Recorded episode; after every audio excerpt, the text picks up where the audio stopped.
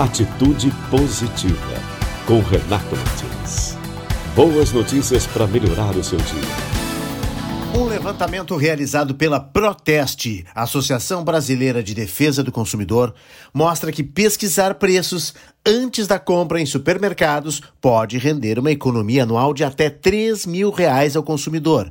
A pesquisa foi feita em 698 estabelecimentos de seis capitais: Belém, Goiânia, Porto Alegre, Salvador, Rio de Janeiro e São Paulo. Os técnicos analisaram mais de 92 mil preços encontrados em hipermercados, supermercados e lojas com descontos. Os avaliadores analisaram dois tipos de cesta de consumo, uma delas formada por apenas produtos de marcas líderes de mercado e outra mais econômica, sem marcas definidas.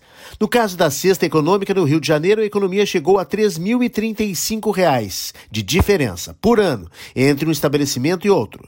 Já em relação à cesta com os líderes de marca, a diferença de preços entre os mercados diminui, mas ainda é significativa. A variação é maior em São Paulo, com R$ 2.265 de diferença.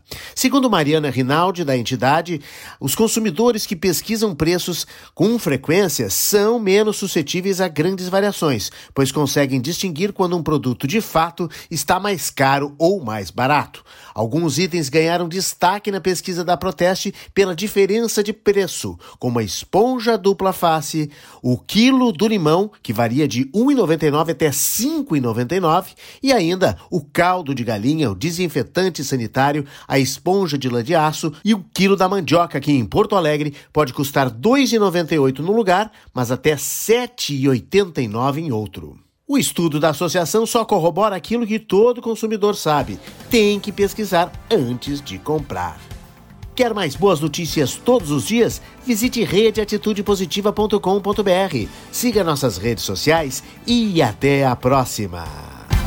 Atitude Positiva, com Renato Martins. Boas notícias para melhorar o seu dia. Distribuição Agência Rádio Web.